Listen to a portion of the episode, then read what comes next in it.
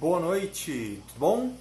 Boa noite para você que gosta de contabilidade. Estamos começando mais uma live sem mimimi para falar de contabilidade de verdade, sem enrolação, indo direto ao que interessa. O pessoal começa a chegar, começa a se aproximar, fiquem muito à vontade. E eu, antes de começar o conteúdo propriamente dito, é o Henrique dando boa noite. Boa noite, Henrique, beleza? É, antes de começar o conteúdo propriamente dito, deixa eu lembrar para você a nossa dinâmica. Essa live ela acontece ao vivo pelo Instagram, fica aqui depois por 24 horas e na outra semana ela vai parar lá no podcast Contabilidade Sem Mimimi. Então você pode escutar esse podcast depois e também vai para o YouTube né, para ficar com um vídeo permanente para você assistir, estudar quantas vezes for necessário. Beleza? Sejam todos muito bem-vindos. O pessoal começa a subir aqui e eu faço a pergunta de sempre: se você está me vendo bem, se você está me ouvindo bem, né? coloca aí nos comentários para eu ficar sabendo. Oi, Mônica. Oi, Adri. Tem mais gente chegando aí. Anderson, grande Anderson. Beleza, meu querido? Muito legal. Tem uma mãozinha aqui, a dizendo, botando a mãozinha para cima, Lidiane também. Então, pelo jeito, acho que a coisa está fluindo, né? Legal, legal. Então, vamos lá. Hoje o nosso assunto é consórcio de sociedades e o contrato de parceria, né? Pessoal, ó, Luciana da liderança tá aí, Fernando, Fernando, meu parceiro lá da Castro, legal. Então, obrigado, Mônica. Parabéns, ela diz aqui parabéns pelo tema escolhido. É, eu sei que esse é um tema que é, é importante pra caramba e é um tema que a gente não encontra muita coisa, né?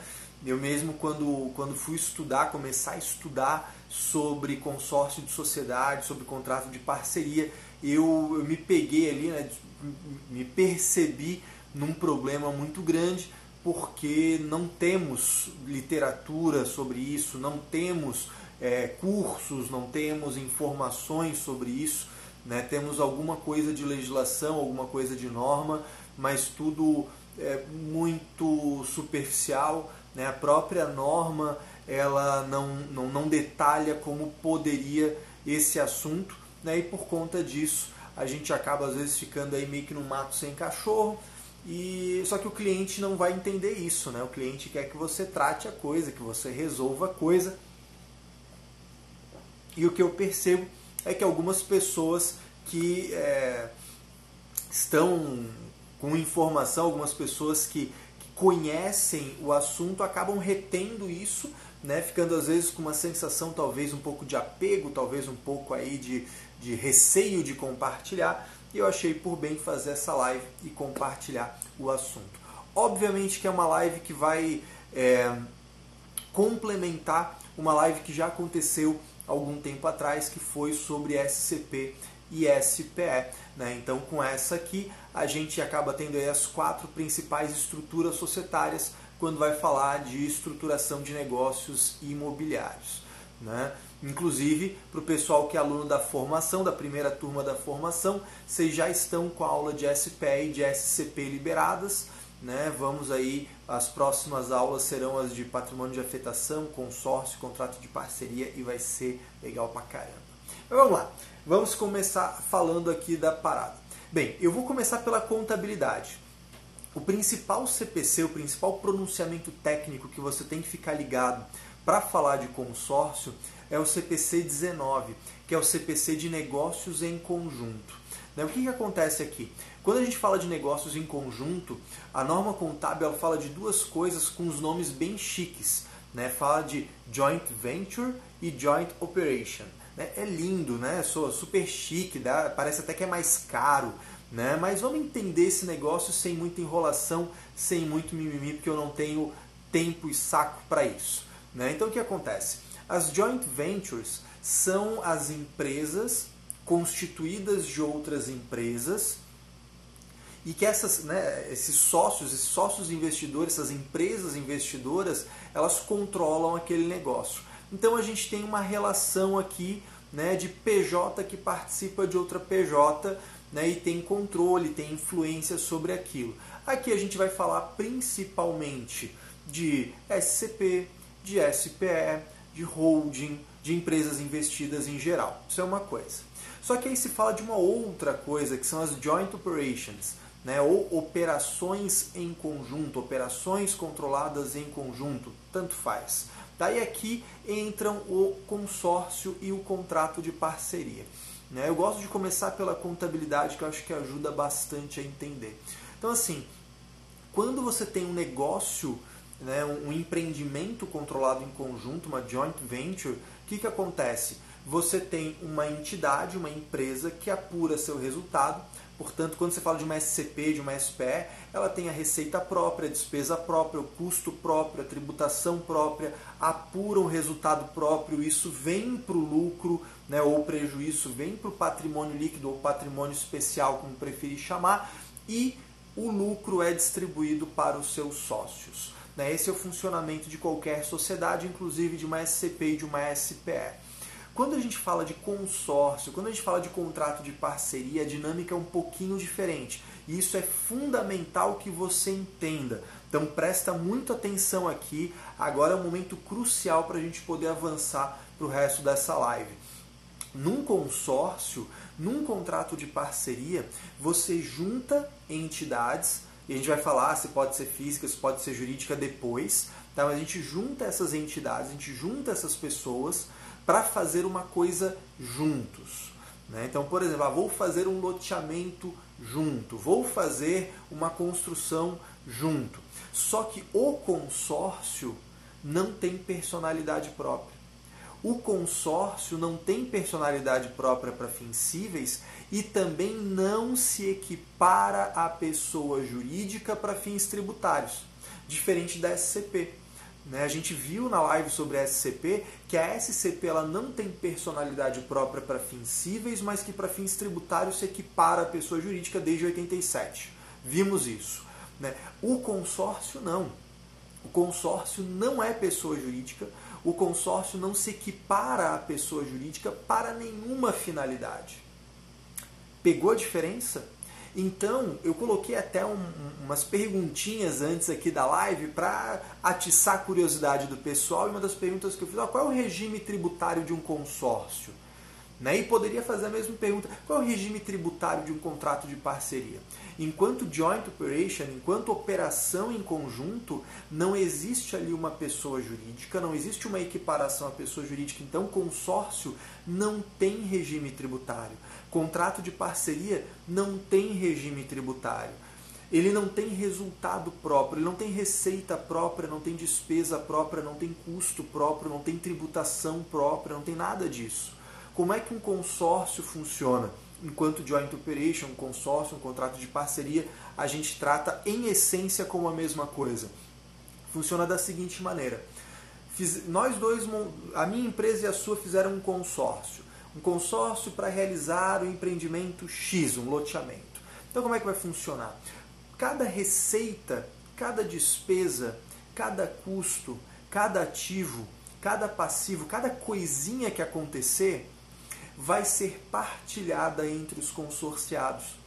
Então, digamos que eu sou uma empresa do lucro presumido e você é uma empresa do lucro real. Então, nesse momento, a gente vai pegar lá a nossa receita, ah, uma receita de 100 mil. Essa receita de 100 mil, digamos que o nosso consórcio é 50-50. Então, eu reconheço a minha receita de 50 mil e você reconhece a sua receita de 50 mil. Cada um reconhece a parte que lhe cabe. Eu vou usar muito essa expressão durante a live de hoje, né? A parte que lhe cabe. Então, eu tenho uma despesa, quanto que eu participo dessa despesa, quanto que você participa? Cada um reconhece a despesa na parte que lhe cabe.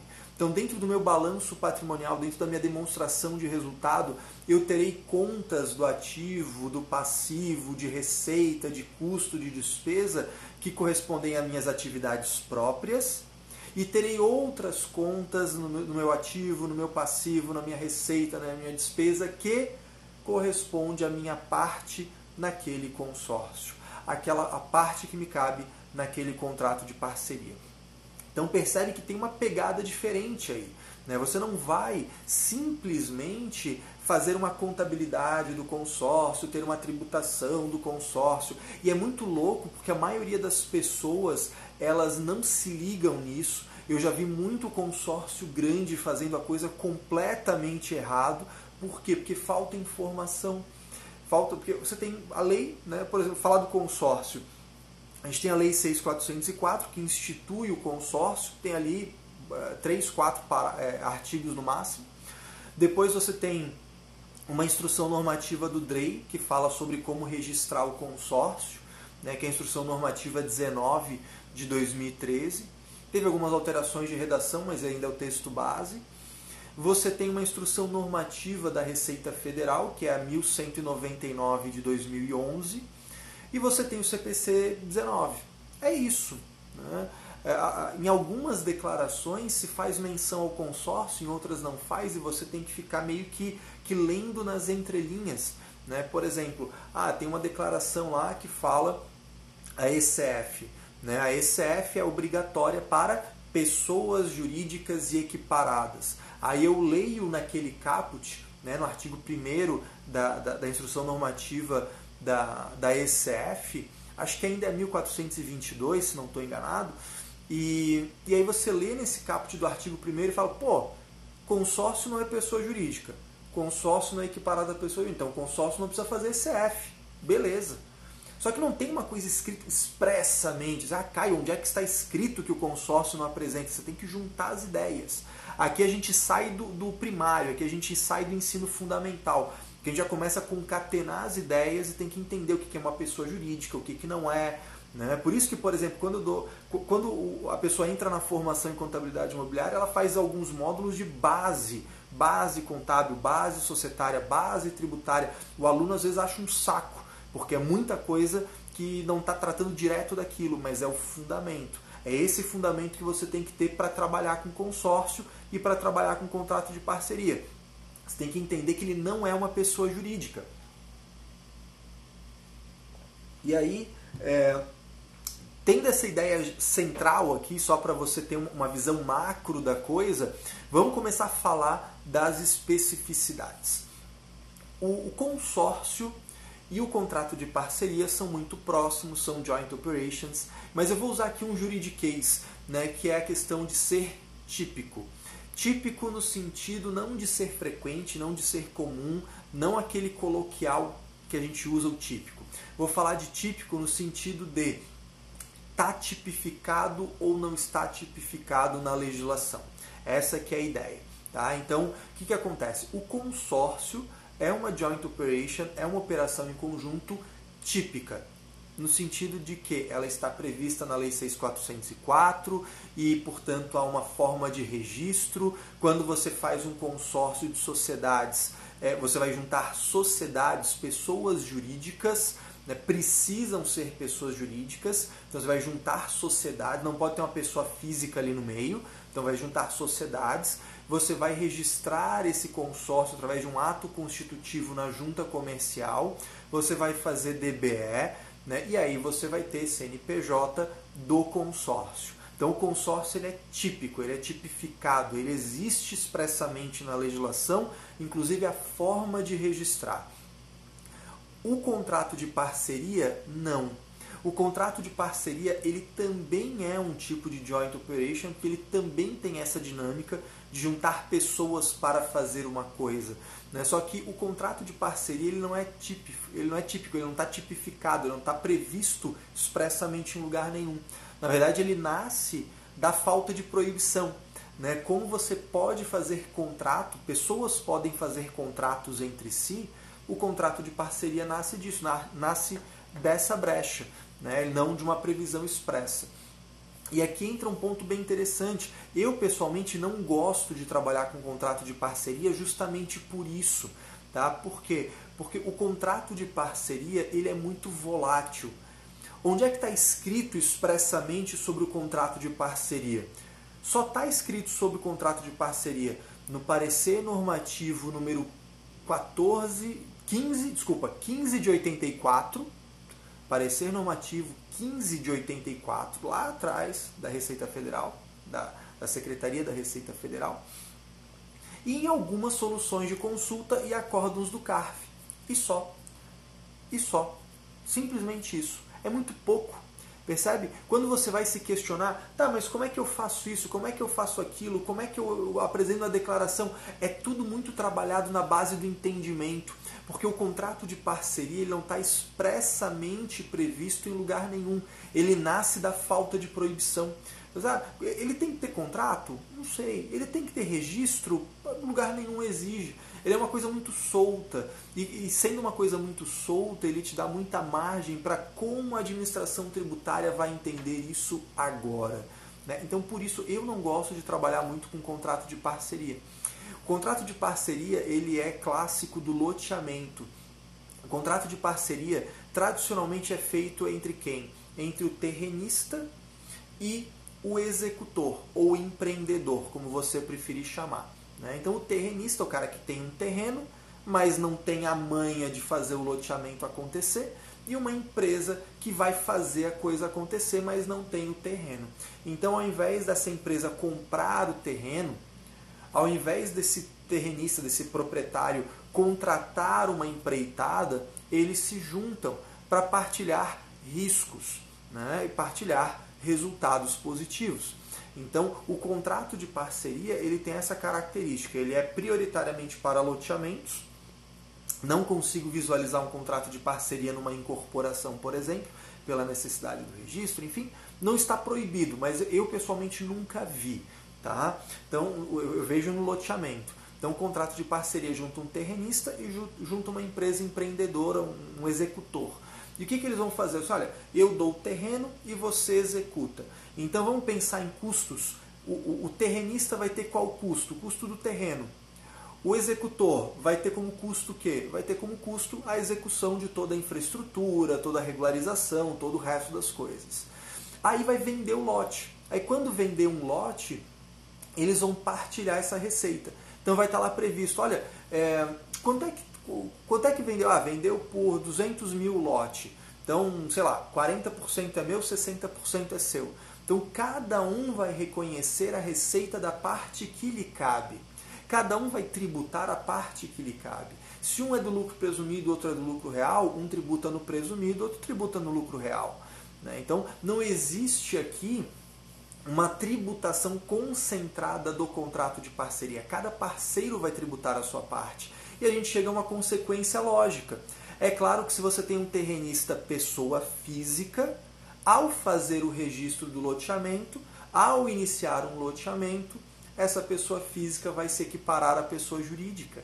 Né? Então, e é uma das coisas que a pessoa física normalmente não é alertada, a pessoa física normalmente não, não, se, não, não se faz presente para isso.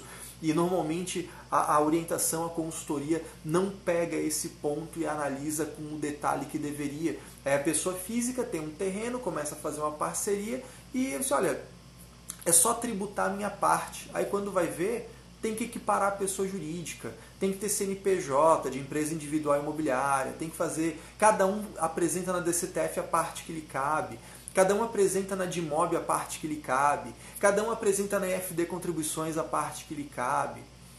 Cada um vai fazer a sua contabilidade, cada um vai tributar a sua parte.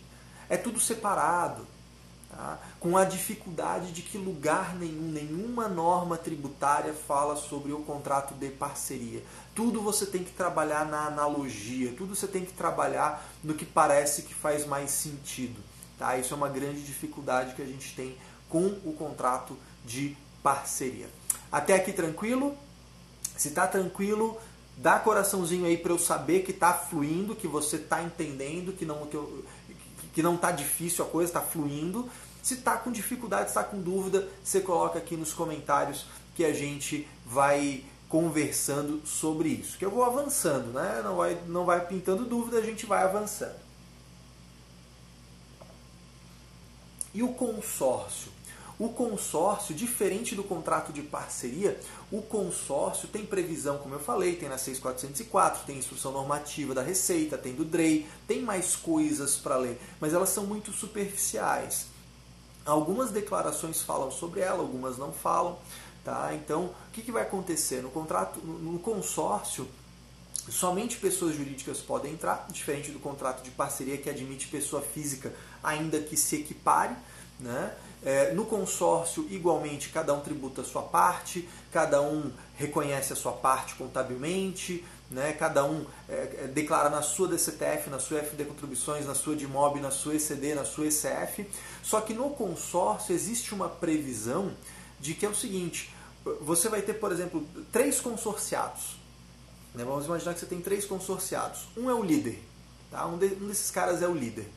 Então, assim, cada um vai contabilizar a parte que lhe cabe de cada receita, de cada despesa, de cada custo, de cada ativo, de cada passivo. Isso você já entendeu. Né? Só que a gente tem um cara que é o líder. E esse cara que é o líder, esse cara que é o líder, ele além de contabilizar na sua contabilidade a parte que lhe cabe do consórcio, ele em paralelo precisa manter a contabilidade do consórcio. Os 100% do consórcio precisa ter uma contabilidade que é o consorciado líder ou consorciado eleito que vai fazer isso. Então perceba, eu tenho um, trabalho meio que dobrado, né? eu tenho um dobrado, um trabalho dobrado nessa parte, porque eu vou pegar tu, todas as operações, vou contabilizar no consórcio e depois cada consorciado, inclusive o líder, vai contabilizar na sua contabilidade individual, nas suas demonstrações individuais, a parte que lhe cabe. Então eu vou ter a contabilidade dos 100% e em paralelo cada um dos três consorciados contabiliza a sua parte. Tá? Um detalhe interessante, uh, existe previsão é, de que o município autorize que o consórcio emita nota em nome próprio. É muito curioso isso, né? é, é, é muito curioso.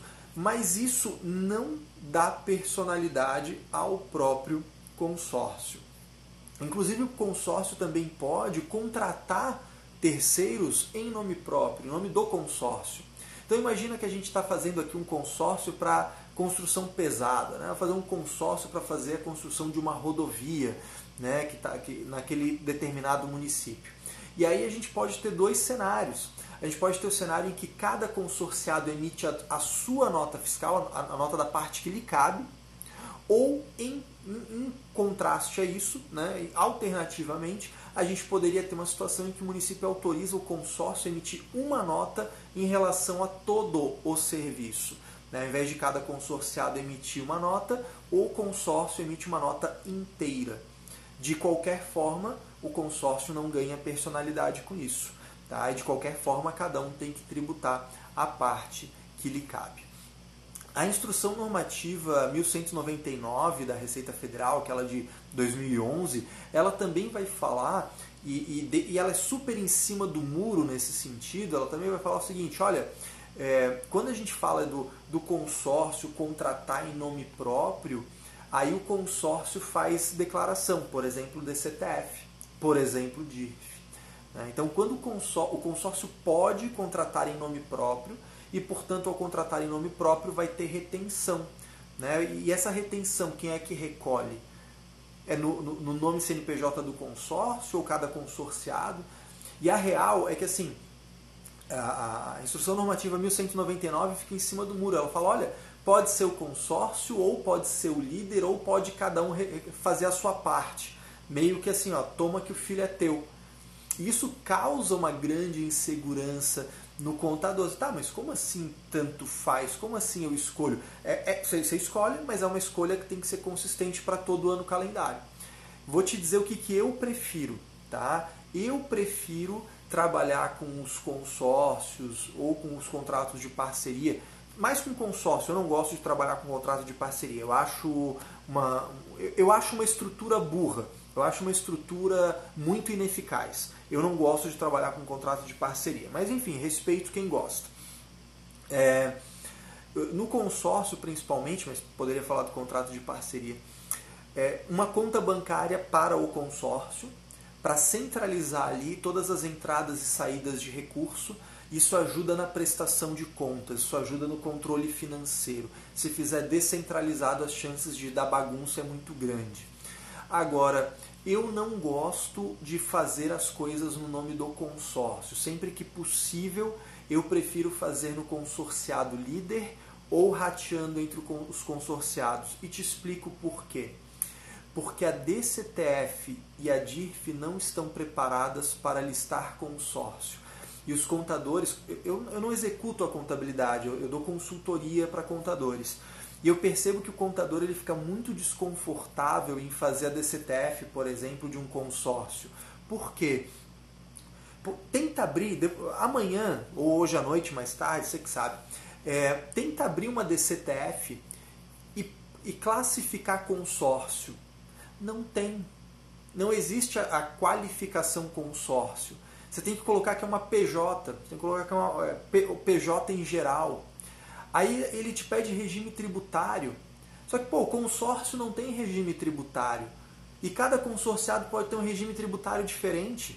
Você pode ter um consorciado do lucro presumido, um consorciado do lucro real, um consorciado do simples nacional. E aí? Cara, não tem nada. Como é que eu vou fazer uma DCTF dessa? Fica muito desconfortável. Você tem que fazer meio que na base da marretada. Né? Então, eu pessoalmente prefiro, quando possível, quando é, é possível escolher isso, eu prefiro ter uma conta bancária para movimentar o consórcio de forma concentrada, mas, mas na, na, na parte do cumprimento das obrigações, né, fazer retenção, fazer isso, fazer aquilo, eu prefiro fazer ou no consorciado líder, quando é possível, ou rateado entre os consorciados. Isso me dá um pouco mais de segurança de, de entregar essa declaração e de não ficar uma coisa meio divergente. A gente sempre com esse ponto de interrogação. Será que a Receita Federal vai entender? Será que ela vai é, fazer vista grossa? Provavelmente sim, porque ela não deu nenhuma declaração decente para eu poder fazer, um programa decente para eu poder fazer. Mas pelo sim, pelo não, eu não gosto de fazer as declarações centralizado na, na, na no consórcio. Tá? Uma opinião minha. A Luciana botou uma pergunta aqui, o ISS no contrato de parceria para empreendedor. O que você diz?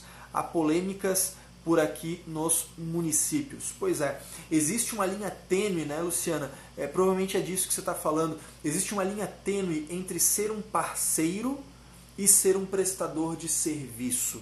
Né? Então, tem um terrenista, né? o terrenista ele vai é, oferecer o terreno para uma empresa, né, ou oferecer a parceria para uma empresa, e aí tem de um lado um terrenista, de outro lado tem uma empresa importante, né? essa pessoa física ela se equipara à pessoa jurídica, deve ter o KNAI de loteamento, a empresa, o empreendedor também deve ter o KNAI de loteamento, e, e onde que me parece interessante para conseguir defender que é uma parceria de fato? A partilha dos riscos econômicos. Né? Então, não é uma coisa do tipo, esses lotes são meus e esses lotes são seus. Não, para cada lote vendido nós partilhamos. Então, quando vendeu um lote, 40, 60. Vendeu outro lote, 40, 60. Mesmo que o empreendedor fique responsável por receber, relacionar, controlar o financeiro e aí repassa para o terrenista. Ó, a parte foi tanto. Faz depois a transferência bancária. Né? Mas existe uma partilha de risco. Se não vender nada, ninguém recebe nada. Se vender um, a gente partilha um. Não tem essa distinção de que isso é meu e isso é seu. Né? Isso me parece muito importante para defender que é uma parceria de verdade. Não existe retorno garantido para nenhuma das partes. Isso também me parece importante para dizer que é uma, uma parceria de verdade.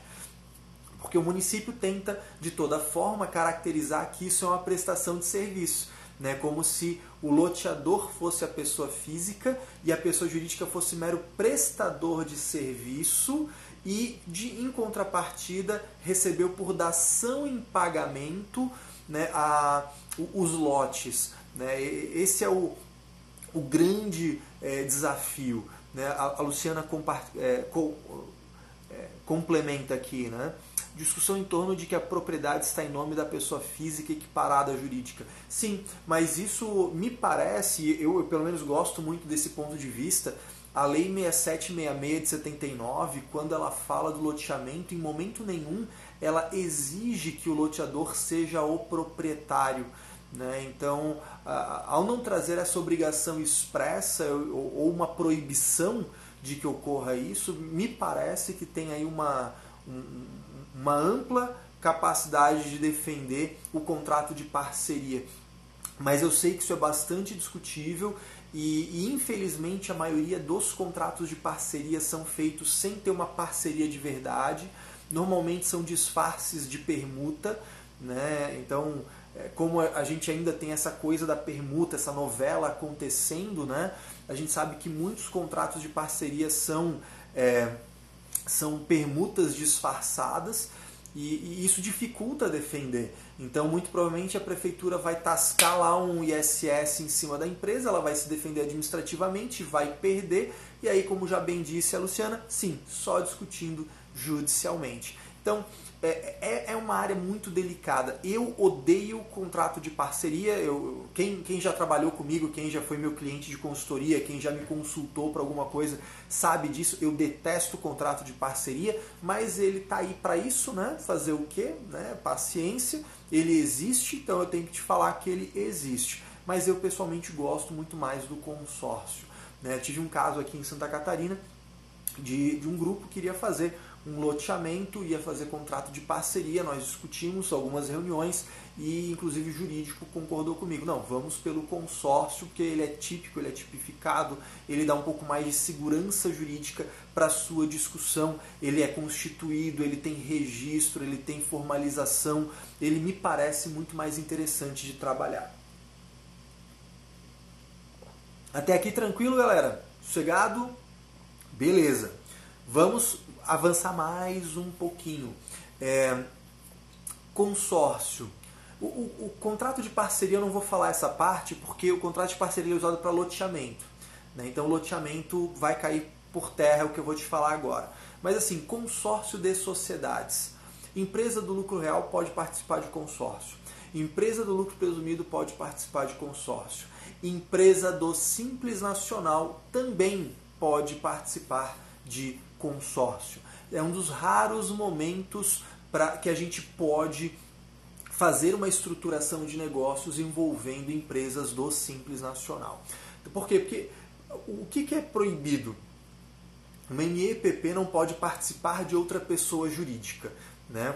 Então, assim, não pode participar de uma SCP, não pode participar de uma SPE, não pode participar de uma holding, não pode participar de uma administradora de bens, mas consórcio não é pessoa jurídica. Ah, olha aqui, não, consórcio não é pessoa jurídica. Então uma empresa do Simples pode sim participar de um consórcio, por exemplo, consórcio para fazer uma construção de rodovia, consórcio para fazer o transporte é, municipal, consórcio para fazer sei lá o que. O importante é que o consórcio ele tem que ter um projeto específico. O consórcio tem um quê? Ele tem um toque de SPE, porque ele tem que ter um projeto específico. O consórcio ele tem que ser para uma coisa em especial. Né? Então a gente tem, por exemplo, aqui em Florianópolis, a gente tem um consórcio que é constituído para administrar o centro de eventos. A gente tem um outro consórcio que é constituído para fazer o transporte urbano metropolitano. Então, é, é, é, tem essa ênfase, né? O, o consórcio ele tem que ser para uma coisa. Né? Então o Fernando coloca ali consórcio para loteamento, sim, consórcio para loteamento. Né? Imagina que você tem lá uma empresa que vai entrar com terreno, uma outra empresa que vai entrar com a infra, uma outra empresa que vai entrar com os estudos e projetos. Você pode juntá-las num consórcio para fazer o loteamento juntas através desse consórcio e de cada venda ocorrida partilhar esses resultados. Né? Cada uma reconhece as despesas e custos que lhe cabem e, e cada uma reconhece as receitas que lhe cabem, cada uma tributa a parte que lhe cabe. É claro que se eu falar de uma atividade impeditiva ao Simples Nacional, é claro que o Simples não vai poder fazer parte desse consórcio. Mas para, por exemplo, construção de, de, serviços de construção empreitada, subempreitada, administração de obra, isso pode ser do Simples, isso pode fazer através de um consórcio sem problema nenhum. Então, a gente já conhece aí duas formas de estruturar negócios através do Simples Nacional. Aquela SPE específica do artigo 56, da Lei Complementar 123 e os consórcios em geral. O problema do consórcio é que ele é bastante oneroso, né? Ele, ele depois que você faz, ele não é tão difícil assim. Mas é, manter a contabilidade, que imagina, você tem que fazer a contabilidade do consórcio, mais cada consorciado contabilizar a parte que lhe cabe, e tem que ratear, nas retenções ratear para cada um reter, ou fazer no líder. Tem uma burocraciazinha a mais, né? tem um trabalho operacional a mais que faz com que as pessoas se afastem. Então a gente tem dois fatores aí. Um, a falta de informação e outro, né, essa burocracia um pouco maior. Então, para projetos maiores que a gente quer juntar essas várias empresas, para participar de uma licitação, porque uma pessoa sozinha não consegue ter suporte para aquele contrato, né, para esses tipos de. Por isso que o consórcio é muito usado para construção pesada, consórcio é muito utilizado para shopping, né, porque são obras muito grandes que às vezes uma empresa sozinha não consegue fazer porque se juntar numa empresa só vai estourar os 78 milhões e vai para o lucro real. Então a gente tem aí características que podem justificar trabalhar com um consórcio. Né? E principalmente, a gente não junta as empresas para criar uma personalidade separada, um resultado separado. A gente tem um tratamento. A gente está junto, mas não é tanto assim. A gente está junto trabalhando um do lado do outro, mas não é uma sociedade só. Né? Então tem essa, essa grande característica. E eh, além disso, uma coisa interessante que essas joint operations, né, essas operações em conjunto, é, no meu ponto de vista, elas não têm resultado. Então a contabilidade do consórcio, no meu ponto de vista, e eu digo meu ponto de vista porque isso não está expresso em lugar nenhum. Tá? Na verdade, é só porque lugar nenhum fala sobre as demonstrações contábeis do consórcio como um todo. Quando você lê o CPC 19, por exemplo, de negócios em conjunto, ele foca muito mais nas demonstrações dos consorciados, né, dos operadores em conjunto, né, dos participantes do consórcio, dos participantes do contrato de parceria. Então aqui eu tô, eu tô, eu tô dando minha cara a tapa. A verdade é essa. Tá? Eu tô, eu tô falando aquela parte que ninguém fala porque a maioria tem um ego muito inflado e acha que assim, se falar uma coisa que não está escrita em lugar nenhum, se der sua opinião e um dia for é, contradito, vai ficar feio. Eu tô nem aí para isso, eu tô aqui para te dar a minha opinião, para te falar como é que eu faria né, para sair um pouco daquela coisa institucional. Não sou uma instituição, não sou uma entidade de auditoria, eu sou um contador como você que a gente está trocando uma figurinha aqui.